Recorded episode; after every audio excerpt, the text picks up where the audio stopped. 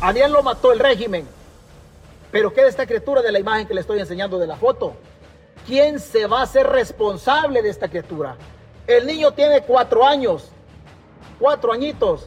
El Estado le mató al papá, que no era, no era, y aquí se conecta gente de Jucuapa. Aquí se conecta en esta página gente de Jucuapa. El papá no era pandillero, pero se lo mató el gobierno. Se lo mató el gobierno. Este niño con cuatro años ya le hizo pedazos la vida. A esta criatura ya le hizo pedazos la vida el gobierno. ¿Entiende de esto la diáspora? No, no entiende la diáspora. De esto no entiende la diáspora, en absoluto.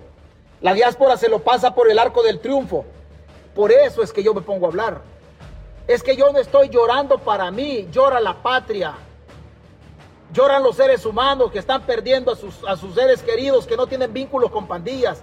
Si nosotros nunca hemos hecho una transmisión favorable a las pandillas, siempre hemos renegado de ellas.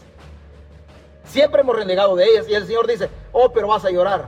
Cuidado. Primero Dios, Señor, don Elmer. Primero Dios. Y el régimen no le vaya a agarrar un familiar.